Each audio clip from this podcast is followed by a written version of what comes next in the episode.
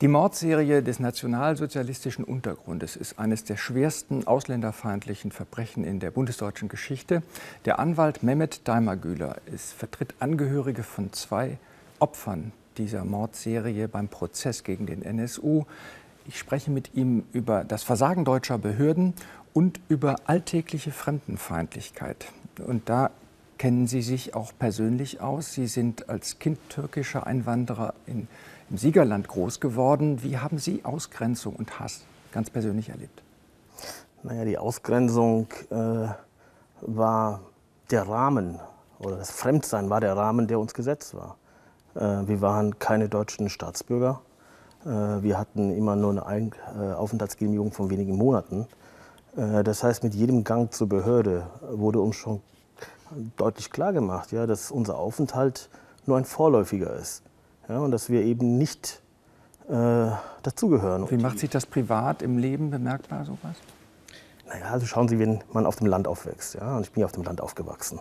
Und äh, wenn man weit und breit der einzige Türke ist, ja, äh, dann hat man natürlich äh, als Person schon so eine Sonderstellung. Und äh, das äußert sich halt darin, dass man dann halt äh, verprügelt wird.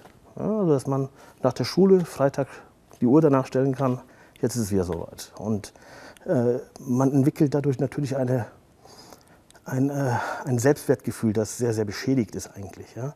Und auch so eine Weltsicht auf die, auf die Menschheit, dass man halt in, so, in so einer Alarmstimmung äh, und einer angespannten Stimmung äh, lebt. Ja? Und äh, das ist natürlich für ein Kind, das vielleicht damals sechs, sieben Jahre alt war, auch schwer, wenn man beim Nachbarn spielt zu Hause und dann kommen die Eltern und dann äh, wird man weggeschickt als einziges, weil der Türkenjunge gehört nicht hierher.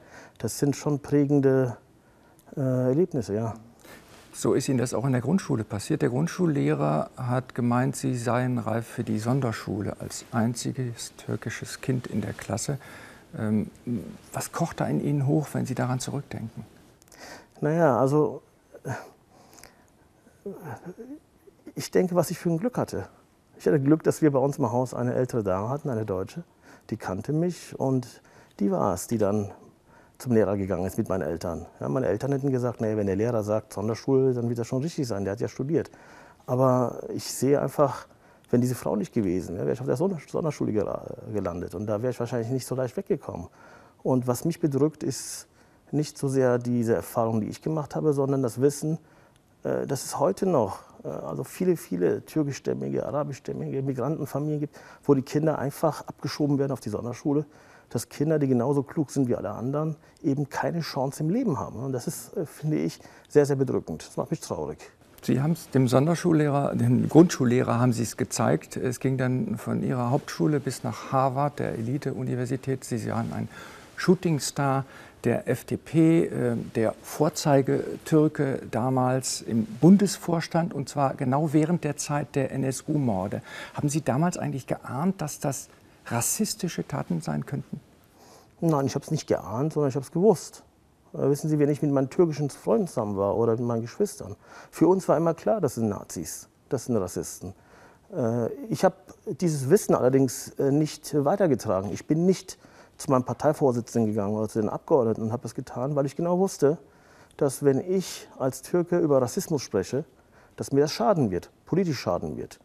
Und äh, es war ein Stück weit Opportunismus, dass ich das nicht gemacht habe. Und das ist ein Opportunismus, für den ich mich heute schäme. Sie machen sich Vorwürfe heute noch? Ja, natürlich. Ich habe meinen Mandanten, aber auch allen, äh, allen anderen Opfern, Angehörigen, die ich getroffen habe, das erzählt und habe mich entschuldigt. Und es ist deren Großzügigkeit, das anzunehmen. Aber was ich gelernt habe, ist einfach, dass äh, die Dinge nicht besser werden, wenn alle die Klappe halten. Und wenn alle die Klappe halten, dann muss ich zumindest persönlich, um von mir selber bestehen zu können, die Dinge ansprechen. Erleben Sie diese Voreingenommenheit auch jetzt noch beim Prozess, etwa bei der Anklagevertretung, die davon ausgeht, dass das äh, einige wenige Täter waren, die keinerlei Unterstützung haben? Naja, also diese Trio-These, ja, dass der gesamte NSU nur aus drei Personen bestanden hat, das ist nicht plausibel. Äh, wir haben ja auf der Anklagebank vier Mitangeklagte. Das heißt, auch die Bundesanwaltschaft muss davon ausgehen, dass das Trio noch mindestens vier Unterstützer hatte. Aber was noch wichtiger ist, wir haben in diesem Gerichtssaal 24 Personen erlebt als Zeugen, die ganz offen zugaben, dass sie Kontakt hatten und die ganz offen zugaben, dass sie auch unterstützt haben. Und wir reden hier von Waffen, wir reden hier von Geld, wir reden von Unterkünften, wir reden von Ausweispapieren. Das heißt, wir wissen von 28 Personen insgesamt namentlich, dass sie geholfen haben. Und trotzdem spricht die Bundesanwaltschaft von einem Trio.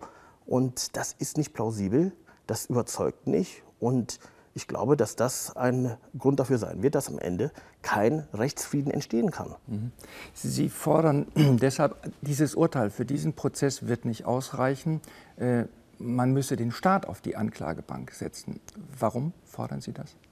Naja, wir haben einen Staat gehabt, der mit Millionen von Euro eine Neonazi-Szene mit aufgebaut hat, finanziell subventioniert hat durch die V-Leute. Ja, des Verfassungsschutzes, die mit ja, involviert waren. Genau, wir haben in Deutschland äh, insgesamt 19 Geheimdienste, drei auf Bundesebene und 16 in den Ländern. Alle haben V-Leute. V-Leute sind ja keine Demokraten, die jetzt für den Staat arbeiten, sondern das sind Nazis, die nebenbei noch Geld bekommen vom Staat. Und diese Nazis haben über die Jahre hinweg Millionen an Euro bekommen. Millionen von Euro, die sie dazu genutzt haben, auch eine Szene zu festigen. Die haben Zeitungen rausgegeben, Internetauftritte, Demonstrationen. Dazu, zugleich hat der Staat diese führenden Neonazis geschützt. Ja? also gegen einen Tino Brandt, dem Chef einer großen Neonazi-Organisation, aus dem der NSU entstanden ist, wurden 36 Ermittlungsverfahren geführt. Alle wurden eingestellt, nachdem der Staat intervenierte, also die, die, die Geheimdienste. Das heißt, man hat eine Kreatur geschaffen, die man offensichtlich nicht beherrschen konnte. Dann wurde aus dieser Kreatur heraus der NSU geboren, der dann zehn Menschen umgebracht hat. Alle Morde hätten verhindert werden können, wenn der Staat seine Hausaufgaben gemacht hätte. Ja, und das hat der Staat nicht gemacht. Und der Staat kann sich nicht aus seiner Verantwortung ziehen. Wir müssen über den Rassismus der Nazis sprechen, aber wir müssen auch den, über den Rassismus sprechen, der in den Polizeiköpfen dazu führte, dass ein türkisches Opfer kein Opfer sein durfte. Wir müssen vielleicht auch darüber oder sicher darüber sprechen, wie tief ähm, fremdenfeindliche, ausländerfeindliche, rassistische Urteile, Vorurteile in der Ge Bevölkerung verankert sind. Was ist Ihr Eindruck? Ja, natürlich. Wir haben natürlich äh, Rassismus, ja, wir haben Antisemitismus, wir haben Islamophobie. Ja, das sind alles Phänomene, die wir in der Gesellschaft haben.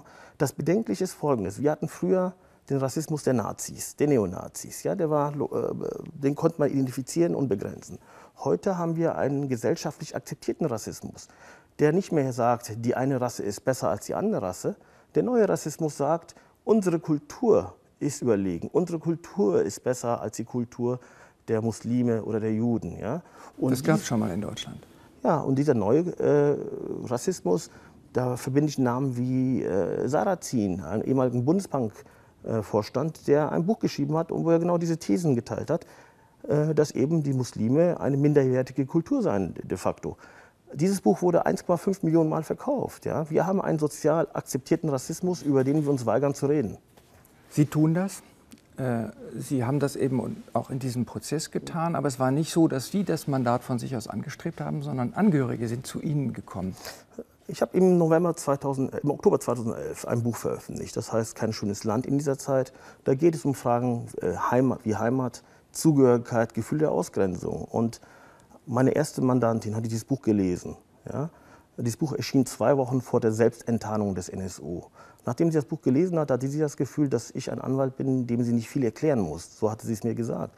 Ich habe dennoch darüber nachgedacht, ob ich mir das zutraue, weil das sehr viel Verantwortung ist. Letzten Endes habe ich das gemacht, weil ich glaube, dass das gemacht werden muss, aber auch, weil ich glaube, dass nachdem ich versagt habe, nachdem ich als einer derjenigen war, der geschwiegen hat, dass ich die Menschen jetzt nicht ein zweites Mal äh, im Stich lassen will. Und hätte ich gewusst, dass, dass, dass ich sieben Jahre später, fast sieben Jahre später, immer noch dieses Mandat bearbeite, hätte ich wahrscheinlich länger darüber nachgedacht. Aber ich glaube, ich würde es wieder machen, ja. Sie sprechen von diesen sieben Jahren. Es war sicherlich das schwierigste Mandat, das Sie in Ihrer Anwaltszeit äh, übernommen haben. Wie hat der Prozess Sie verändert? Also wissen Sie, wenn man jahrelang äh, in diesem Saal sitzt, der sehr klein ist, ja, nur ein, zwei Meter entfernt von einem äh, André E., einem der Angeklagten, der auf seiner Brust tätowiert hat, stirb, Juri, stirb. Nur zwei Meter von äh, Frau Tschebe, der Hauptangeklagten. Wenn man diesen Zeugen äh, hört, diese Zeugen aus dem Umfeld, das ist ein, ein menschlicher Sumpf, den man da erlebt. Ja? Das ist ein, ein, ein, ein Sumpf, in dem der Mensch nicht mehr Mensch ist. Ja? Da ist der, äh, andere jeweils nur noch ein Vertreter einer Gruppe. Ja. Es gibt nicht mehr den Herrn Ösodoro, den Herrn Yasha, sondern nur noch die Kanaken, die Mehmets, die Alis.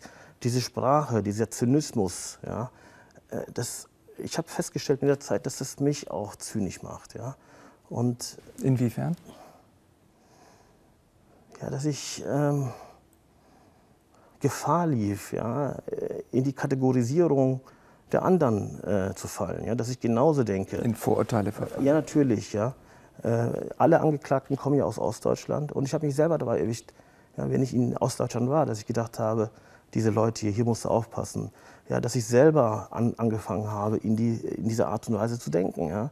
Und ich finde, dass, äh, also ich habe bemerkt, dass das äh, mir nicht gut tat und dass ich äh, äh, da auch professionelle Hilfe brauche. Ich habe da eine, einen Gesprächstherapeuten aufgesucht.